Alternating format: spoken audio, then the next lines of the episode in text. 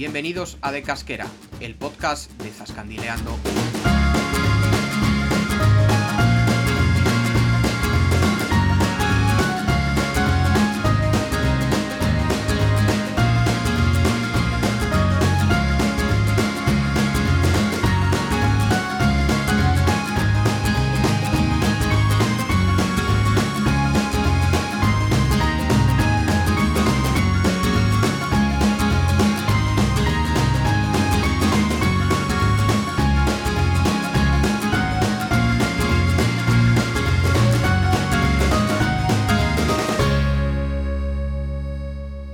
Tal, Zascandiles? Bienvenidos un episodio más, el número 14, a De Casquera, el podcast para conocer la hermosa comunidad autónoma de Castilla-La Mancha y parte del extranjero. Yo me llamo Diego y conmigo está, como no, mi compi Jesús. ¿Qué tal? ¿Qué marcha llevas? ¿Qué pasa, Diego? Pues mira, eh, llevábamos un tiempo sin grabar, yo creo que casi un mes, o sea que la verdad que apetece. Además, está haciendo ahora unos días muy primaverales. eh, Así que muy bien, y no vamos a ir pronto a zascandilear, ya lo contaremos luego. Eso es. Hay una diferencia bastante importante entre el último programa y este, y es que básicamente yo ya estoy liberado. Eh, la diferencia es la liberación. Eh, he estado durante meses soportando una carga bastante pesada que ha afectado directamente a nuestro rendimiento del blog y por eso ya me estoy poniendo las pilas otra vez. Eh, bueno, de hecho en el episodio, en el resumen de 2021, que no me acuerdo qué episodio era, si el, creo que el 9. eh, ya lo comentamos que bueno, estaba inmerso en unas oposiciones y bueno, ya he terminado eh, lo que vienen siendo todas las pruebas. Así que nada, vuelta al redil, ¿no, chato? Correcto. Eh, bueno, ha sido.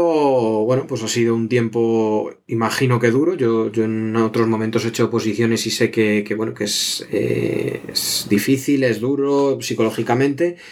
Y bueno, también en este tiempo hemos tenido que, que me he cambiado yo de trabajo. O sea que ha sido una época, digamos, un poco de cambios. Y bueno, ahora que ya estamos liberados, pues, pues mira, vamos a ver si cogemos otra vez ritmillo tanto por aquí con el podcast como eh, sobre todo en el blog, ¿verdad?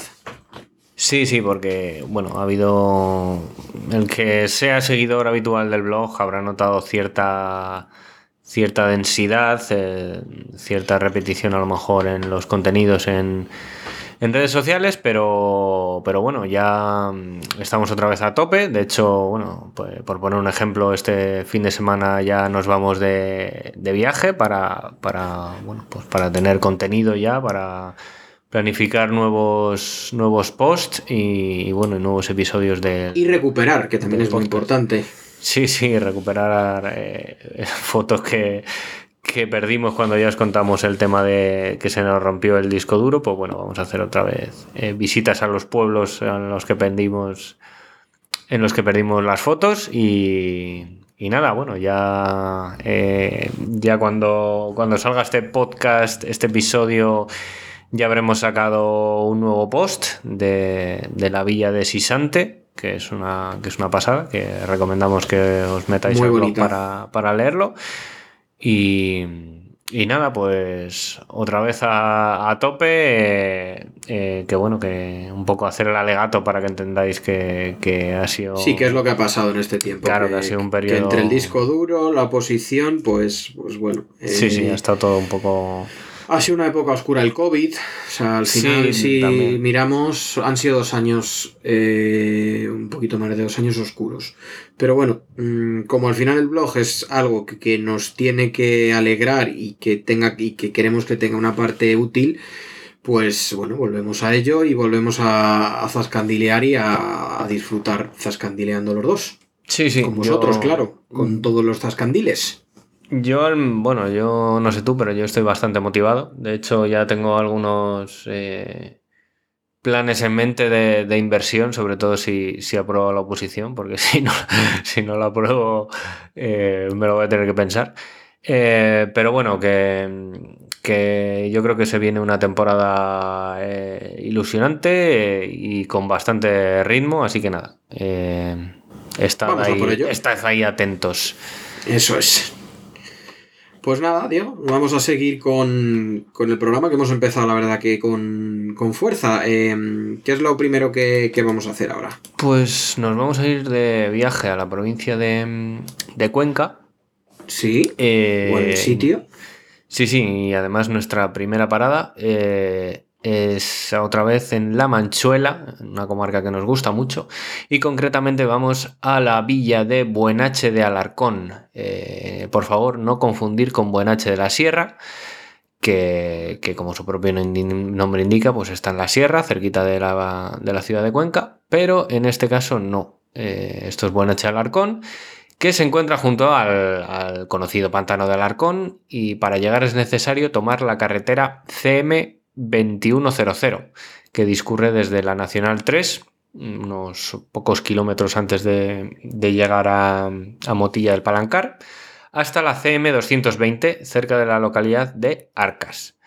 ¿Qué podemos ver en Buenache Alarcón? Pues lo más importante que podemos ver en este municipio de 454 habitantes, eh, pues yo creo que es la iglesia parroquial de San Pedro Apóstol. Actualiza, actualiza el post, que aquí pone 463. 463. Aquí pone, o sea que. Pero INE 2020. O sea que entiendo que tú has sacado la INE actual. He buscado. Pero te he pillado que no está actualizado. Sí, sí, no, este, bueno, no sé cuándo tocará actualizarlo, está ahí en la, en la lista, pero, pero sí, he sacado el dato de, de 2021. Y, mm, y nada, la iglesia parroquial de San Pedro Apóstol, que está declarada bien de interés cultural. Eh, tiene planta de salón escalonada con tres naves que están separadas por arcos desiguales. Destacan sus dos portadas, eh, en especial la sur, eh, y también su ábside semicircular que tiene una saetera de, de estilo románico muy chula. En su interior también podemos admirar las capillas del Santísimo Cristo de la Viga, la Inmaculada Concepción y el Bautismo y también es muy recomendable echar un vistazo al bello artesonado policromado, así como al retablo, em, el retablo mayor que tiene columnas eh, salomónicas, que me recuerdan un poco a las de la iglesia de mi pueblo en Horcajada. Quizás el otro gran edificio religioso así eh, de importancia en Buenache Alarcón sea la ermita de la Virgen de la Estrella, o ermita nueva, como también se le llama, em, sobre todo porque tuvo una ubicación anterior en la ribera del Júcar, pero la construcción del eh, pantano de Alarcón en tiempos oscuros obligó a su inundación. Es de estilo neoclásico, con una sola nave y bueno, dimensiones eh, bastante considerables para, ser una, ermita. Y bueno, ya se ve desde la lejanía por su característico color eh, blanco y la torre que es bastante vistosa. Em, una vez al año se realiza una romería desde su actual eh, localización hasta el emplazamiento de origen, que, bueno, que acabamos de comentar. Y bueno, a ver, más lugares interesantes que ver en Buenache, pues por ejemplo su Plaza Mayor, que, con la casa consistorial, o el lavadero municipal, que está ubicado en la calle San Sebastián. Em, también en la, cercana calle San Antón, si, seguimos hasta el final y tomamos un camino, llegamos a la, em, a la, enseguida llegamos a la ermita de San Antón, que es de construcción bueno, bastante, bastante sencilla, que tiene una pequeña espadaña. En el núcleo urbano también está la ermita de San Isidro, que fue levantada, eh, según su fachada, en 1987. Muy cerca se encuentra otra ermita homónima, pero más moderna, hecha de ladrillo. Y existe un parque junto a esta ermita eh, que te voy a poner un poco a prueba a ver si recuerdas a quién está dedicado. Pues sí, hombre, sí, pero te voy a decir por qué lo recuerdo, porque he estado antes recorriendo virtualmente el pueblo con nuestro post. Ah, Así que bueno, no, no, tiene mucha gracia, pero bueno, el parque es en es, el parque municipal José Luis Cantero El Fari. ¿Por qué se llama así? Eh, pues está dedicado a, al Fari, a este mítico cantante, porque su padre, Elías Cantero, Cantero eh, nació en aquí, en esta localidad, en Buenache Alarcón. Cosas, Qué bueno. Cosas curiosas, sí, porque se dice que, pues que, el Fari iba mucho de, joven al pueblo y, y, pues que se lo pasaba de lujo el hombre, ¿sabes? Como suele ser normal al final en los pueblos cuando eres un chiquillo. Y mm, Además, no sé si recuerdas que cuando fuimos había nevado hacía poco y, sí, la verdad que estaba todo, recuerdo. Estaba, todo muy, bonito. Sí, muy chulo. Recuerdo desde, desde la esplanada esta de la ermita de la Virgen de la Estrella, que había unas vistas eh, cojonudas del pueblo así nevado. Y pues nada más, que ahí queda nuestra recomendación conquense de, de esta semana. Estoy yo pensando, Diego, no sé si, te- si hemos estado en otros pueblos en el que tengan dos ermitas eh, dedicadas al mismo santo. Ya, Es, a mí me curioso, pareció, ¿eh? sí, sí, me pareció bastante curioso. No sé si es que a lo mejor la primera, pues no sé qué le pasaba, que, que a lo mejor se quedó, bueno, es que te iba a decir se quedó pequeña, pero es que la otra también es bastante pequeña. Eh, Sí, no- es no curioso. sé, Además, una es como muy clásica y la otra, pues, es una construcción completamente, Sí, completamente sí, nueva. Sí, la otra tenía como planta, una planta así hexagonal y tal, y Sí. no sé, era bastante curiosa. Pero no, no sé, la verdad que no tengo ni idea. Lo mismo el otro edificio está ya bastante, bastante chungo y, y construyeron esta para, para hacer las misas ahí, no sé, o no tengo ni idea, la verdad. Estamos. eh, son hipótesis. Totalmente. Así que nada, vamos a. Yo no sé tú, pero no he merendado y tengo bastante hambre. A ver si me puedes echar un cable y me dices alguna alguna recomendación o algún sitio para, para ir a comer o bueno, lo que hayas pensado para, para este episodio. Vale, pues vamos con nuestra sección gastro. En este caso eh, vamos a hablar de unos premios que se han entregado recientemente, que son los premios Raíz Culinaria. Eh, bueno, estos premios eh, digamos que toman un poco el relevo del- de los premios Miguel de Cervantes de, de gastronomía que, que se entre- que entregaba anualmente el, pues el Ejecutivo Autonómico. Entonces, bueno, eh, este año la entrega de premios ha sido del 2019, que no pudo realizarse por la pandemia, y de 2021. El 2020 eh, entiendo que sí se hizo porque no sale aquí, o sea que entiendo que, que es, que es la, de, la de este año y la de hace dos.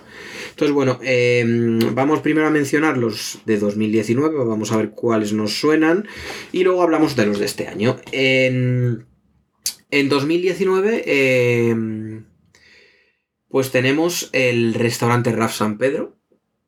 En Cuenca, Evidentemente este le conocemos, de Cuenca, primer premio de cocina castellano-manchega tradicional.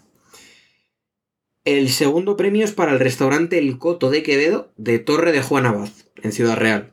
Este no le tenemos localizado, pero no os preocupéis que lo localizaremos pronto. Luego, a nivel de cocina de vanguardia, el primer premio es para quién? A ver si te suena. Trivio. Sí me suena así. sí, ¿verdad? No, comimos mal, ¿no? Estrella Michelin en, en Cuenca. El segundo es para el restaurante Epílogo en Tomelloso. Este me quiere sonar, pero ahora mismo no le tengo, no le tengo ubicado. Lo buscaremos porque no sé si a ti te suena este. no, la verdad que no. Y luego hay un premio a la carta de vinos, eh, que me parece un premio muy acertado, encontrándonos en Castilla-La Mancha además. Eh, que es- ha sido para el restaurante El Granero de Quintanar de la Orden. Mm, en Toledo, ¿no? en Toledo. Esto ha sido la, bueno, pues los premios que se, que se han concedido para el año 2019. En el año 2021, es decir, en este año, en categoría de cocina tradicional, en, en este caso solo, en este caso son cuatro premios, ya no hay primero y segundo, sino que son cuatro, y el, el primer premio para cocina, sí, el formato, el primer premio, bueno, el premio, perdón, de cocina tradicional es para el restaurante La Frontera de Tobarra, en. Albacete. El premio de cocina de vanguardia es para Maralba, de Almansa, en Albacete, que este lo conocemos también bastante bien, no hemos ido, pero lo tenemos en el radar. A nivel de carta de vinos, eh, tenemos el Doncel de Sigüenza en Guadalajara, que este no sé si a ti te suena, a mí sí, sí que me suena porque tiene una estrella Sí, Michelin. tiene estrella, sí, sí, sí. Y luego es curioso y me parece también otro premio muy acertado que es un premio de cocina castellano-manchega fuera de la región. Anda. Y se lo ha llevado el restaurante Ajo y Agua de Cabo de Palos en Murcia. Mola el nombre, ¿eh? Sí, sí, sí, está muy bien, la verdad que, que es curioso. Así que bueno, seguimos poniendo nombres de restaurantes en la comunidad a los que tenemos que ir y los que también vosotros si habéis estado, pues nos encantaría que compartierais las, las experiencias. Sí, sí, vamos ahí apuntando más eh, nombres a la agenda. Bueno, ya tenemos unos cuantos. Si son 900 y pico pueblos los que tenemos a una media de mm, dos, tres restaurantes, pues me parece que tenemos casi para toda la vida. Pero bueno, eh, todo se andará. Sí, sí, esto es, un reto. se intentará, pero bueno, veremos cómo, cómo se da. Em, no sé qué te iba a decir, no sé si has mirado para, este episodio también algún refrán, así, algo, ese toque de, folclore y tradición que, sueles con el que sueles aderezar los, los programas en De Casquera. Sí, de, hecho tenía preparado uno de mm, sobre las gachas, que hace poco me comí unas, pero eso ya lo contaré en otro episodio para los que seáis de Madrid, donde podéis comer unas gachas bien buenas. Eh, pero bueno, digo, mira, hemos empezado mayo, empieza la primavera, mm, seguro que hay alguno que viene que ni al pelo. Y además lo del pelo no lo digo por casualidad. El refrán es agua de mayo, crece el pelo y no hace daño. Yo, desde luego, no sé tú, pero a mí me ha llovido bastante en mayo y lo de que crezca el pelo no, Sí, no, sé, no sé qué base científica tiene ese, refrán, pero... a ver, al final se cree que, bueno, o sea, lo que se dice es que, con, que, viene muy bien, es verdad, como siempre se dice, él viene como agua de mayo, el agua de mayo es perfecto para, que crezcan todas las plantas, claro, crecen muchas cosas, el pelo... Efectivamente, pero el pelo, mm, me temo a mí que el que hizo este refrán era un poquito exagerado. Sí, sí, a lo mejor sí. Como no sea el pelo de las piernas o. Todo es probarlo, ¿eh? Si este de la cabeza, yo creo que no. Si este fin de estamos zascandileando y, y, se pone a llover, pues, pues hacemos la prueba. A ver Nos tiramos una hora ahí debajo del agua a ver. Así que nada, este ha sido el refrán. Oye, pues estupendo, tío. A ver. ¿A dónde nos vamos ahora? Creo que toca Castilla-La Mancha, ¿no? Sí, toca Castilla-La Mancha. En concreto, eh, dirigimos nuestros pasos eh, pues yo creo que a uno de los pesos pesados de la provincia de Ciudad Real, en lo que se refiere a, turismo, claro. Se trata del monumental pueblo de Villanueva de los Infantes, eh, ubicado en ¿Qué pueblazo? Sí, sí, es, brutal. Está ubicado en la comarca del Campo de Montiel y declarado conjunto histórico artístico. se puede llegar a través de la carretera CM412, que circula desde las proximidades de Porzuna hasta Almansa, ya, ya en Albacete. Y otras vías que pasan por el núcleo urbano, pues son la CM3127, la CM3129 o la CR632, las cuales conectan pues con villas cercanas como La Solana, Montiel o Cózar, por ejemplo, por si andáis por ahí y queréis utilizarlas. Tiene 4.852 eh, habitantes. Este sí que está actualizado, ahí no me puedes pillar. que gozan, gozan, de un pueblo pues eh, muy rico en su conjunto arquitectónico sobre todo. Em, no sé casi ni por dónde empezar, macho. Em, tiene mucho, tiene mucho este pueblo. Voy a empezar, yo creo que por sus conventos. Em, el primero del que vamos a hablar es el convento de franciscanas, fundado en 1521, eh, siendo el más antiguo de, infantes. Conserva la iglesia del Corpus Christi, de la cual merece la pena destacar sus retablos, en especial el eucarístico. Mm, seguiremos por el convento de Santo Domingo, eh, probablemente el más conocido, fundado en 1526 y clausurado en 1844 tras, la desamortización de Mendizábal. ¿Qué tiene de especial este convento? Pues que aquí murió el célebre Francisco de Quevedo en 1645. Llegó aquí desde su señorío en Torre de Juan Abad, que bueno, mira, hemos hablado antes de un restaurante de, este pueblo. Sí, eh, buscando, buscaba al hombre cuidados médicos, pero eh, falleció a los pocos meses. ¿Qué se le va a hacer? Imagino que todo el mundo que haya ido a la escuela eh, sabrá quién fue este hombre, pero bueno, por si acaso indicaremos que fue uno de los escritores más importantes de la historia de España. Em, este convento conserva, además de la celda donde murió, el claustro y la iglesia de Santo Domingo, de la cual destaca su retablo barroco y los frescos ubicados encima del mismo. El siguiente tiene algo de trampa, ya que a día de hoy tiene funciones de auditorio municipal, pero en su día fue el antiguo convento de la Encarnación, que está en la calle Cervantes, y fue fundado por la Orden Dominica en 1598. Finalmente vamos a terminar la ruta de conventos con el antiguo convento de Trinitarios, que data del siglo XVII. Hoy en día podemos ver la iglesia de la Trinidad, en cuyo interior se encuentra la talla barroca de nuestro Padre Jesús rescatado, que se halla en un estado de conservación estupendo. A ver, después de esta ruta vamos a hablar yo creo que del que es el centro neurálgico de Villanueva de los Infantes, probablemente su lugar más conocido, que no es otro que la Plaza Mayor. Aquí están Don Quijote y Sancho para hacernos de guía, más bien para posar junto a los turistas en las fotos. Este espacio data del siglo XVII y es de estilo neoclásico. Alberga dos de los edificios más importantes del, municipio.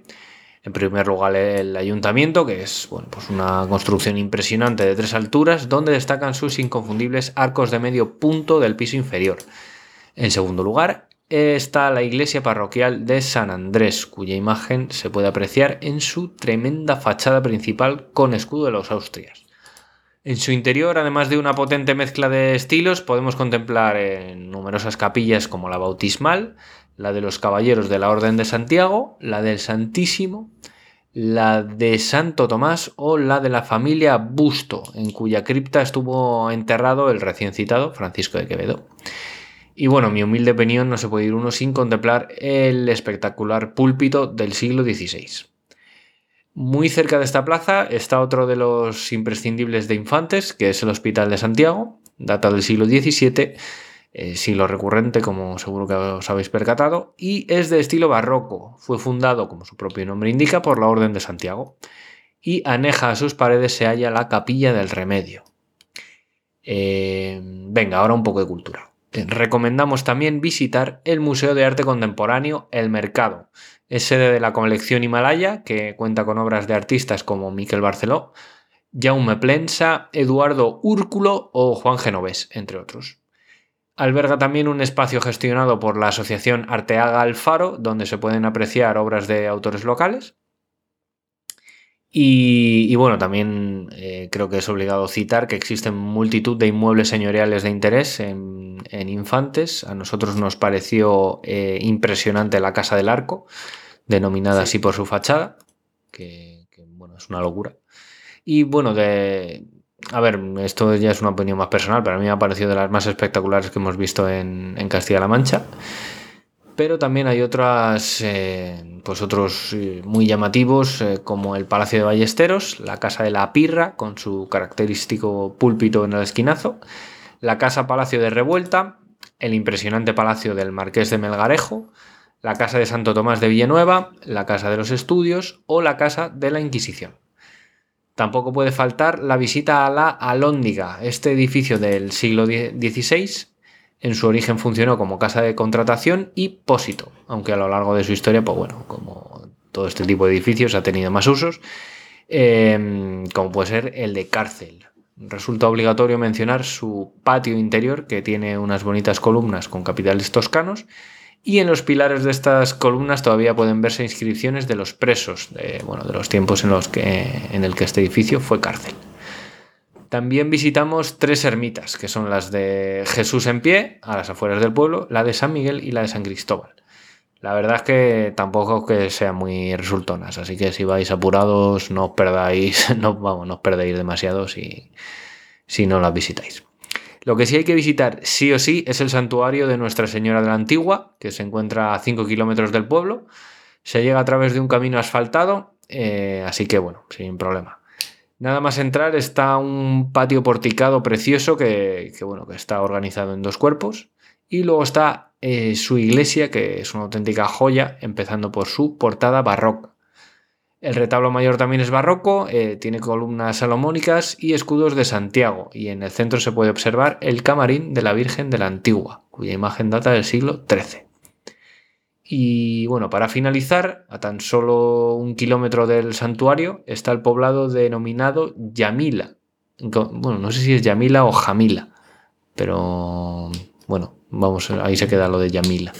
Sí. Eh, está cerca del río Jabalón. Eh, en la actualidad se puede visitar un yacimiento donde destaca un gran edificio rectangular compuesto por un espacio principal y una nave lateral. Eh, lo, más, lo, más, llamativo es esta zona principal donde es posible apreciar los restos de las 14 columnas centrales que lo atravesaban. Según los estudios, esta aldea no fue abandonada, sino que probablemente sufriera un grave incendio por la cual quedó deshabitada. Así que bueno, con esto y un bizcocho ponemos punto y final a la información sobre Villanueva de los Infantes, eh, que no ha sido poca. Y bueno, oye, pues sí, es un, es un pueblazo, ¿eh? Sí, sí, no, es una, es una locura, la verdad. Es un imprescindible de la provincia de, de Ciudad Real, un pueblo con un, pues eso, con un conjunto arquitectónico que, es bestial y, muchos, muchos lugares de, interés que visitar. Ok. Oye, una, una cosa, ¿no te acordarás tú por un casual donde comimos?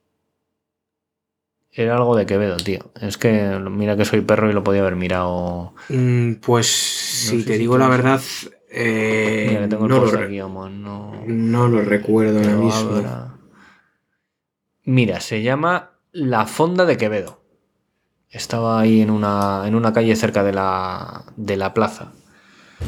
Y creo que de esto no hicimos post. Yo recuerdo que me comí, bueno, no sé si tú también, creo que comimos de menú. Yo me comí unos pimientos rellenos que estaban que te mueres. De, Ay, es verdad, y que luego tenía flores de postre. Eso es, eso es, sí. flores de calatrava, tío. ¿Te acuerdas? Sí, sí, sí. sí comimos, de, comimos de lujo, comimos muy bien. Sí, no sé si tendré las fotos por ahí, pero bueno, eh, las buscaré.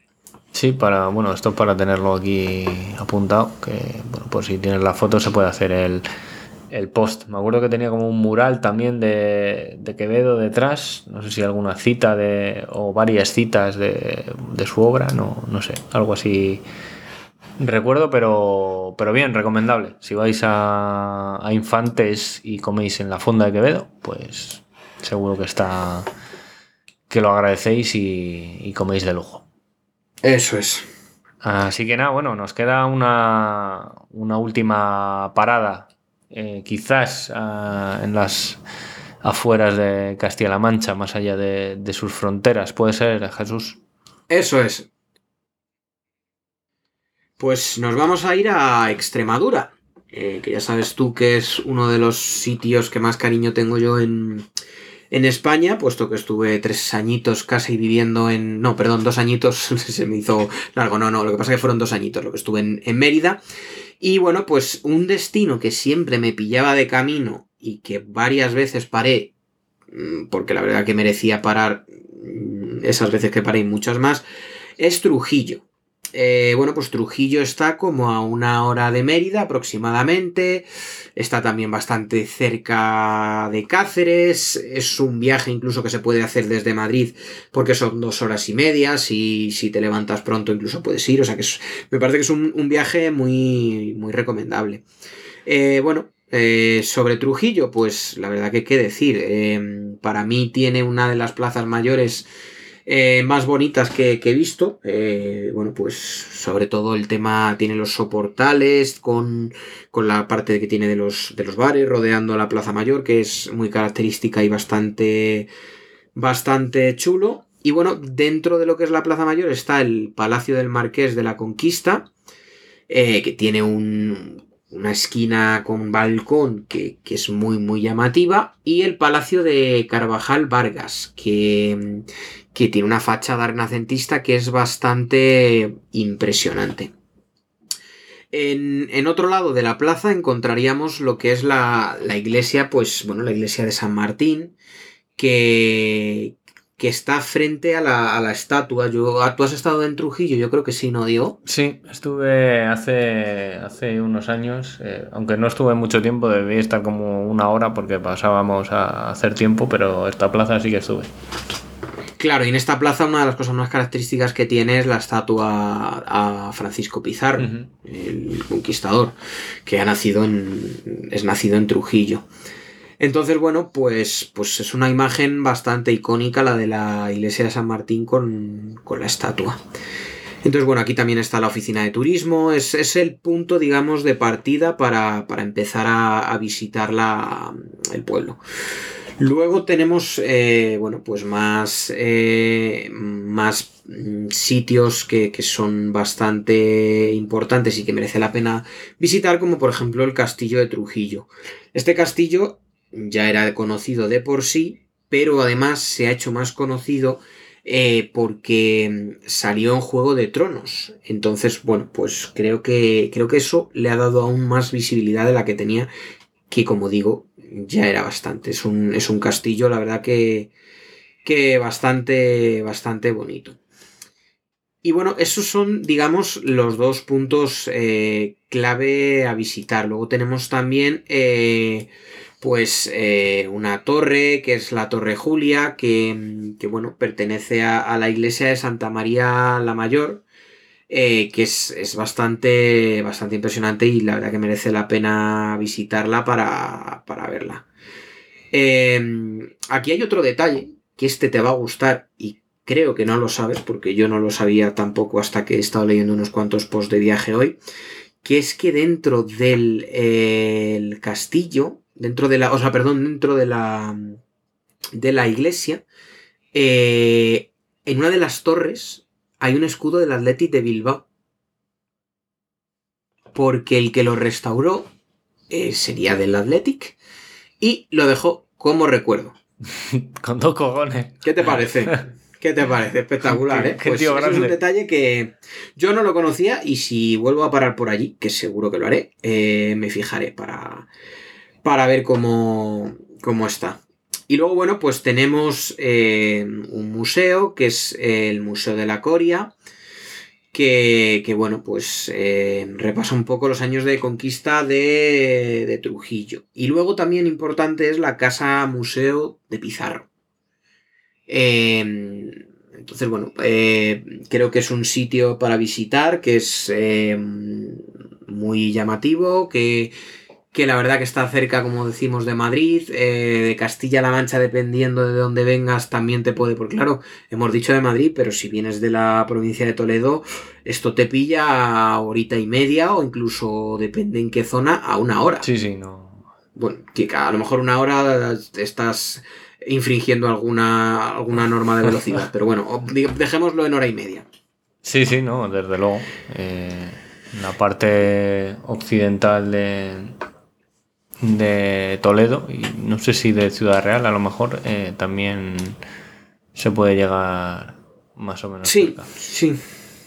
Así que bueno, esta ha sido la escapada que hemos puesto en valor en este episodio. Sí, a ver si a ver si voy y hago una visita en condiciones, menos al Museo de la Escoria, ese que has dicho, eh, que vaya, tiene que ser ahí reguleras, pero, pero no, eh, Trujillo mola mucho, es pues, uno de, los grandes pueblos de, España, eh, muy monumental y bueno, cuna de Francisco de Pizarro, que, bueno, es un poco la, la seña de identidad del, del pueblo y, nada, bueno, yo creo que es un buen, un buen broche, ¿no? Para, para terminar el programa. No sé qué qué te, parece a ti. Pues sí, yo creo que sí. Y el museo, eh, la verdad que el de, el de, la Coria también está muy chulo. O sea, aunque ah, tú Corea, lo has dicho ahí en plan broma, que nadie se nos enfade, que es, que es un museo sí, que, sí. que está muy, muy bien por la ubicación que tiene. Sí, sí, recomendable totalmente. Así que nada, animarse a, a ir a, a, a zascandilear. A zascandilear a Extremadura y a Trujillo. Así que nada, va a haber que ir despidiéndose, ¿no? Pues sí, esta vez creo que no me equivoco. Creo que nos despedimos del número 14 y vamos al número 15, que siempre suele ser uno de mis fallos endémicos. La, la niña bonita, ahí, espectacular. Pues nada, ya suena nuestro temazo de fondo y solo daros las gracias por estar ahí un episodio más. Y nada, hasta el próximo programa. Adiós. Nos vemos en el episodio número 15. Chao. Adiós.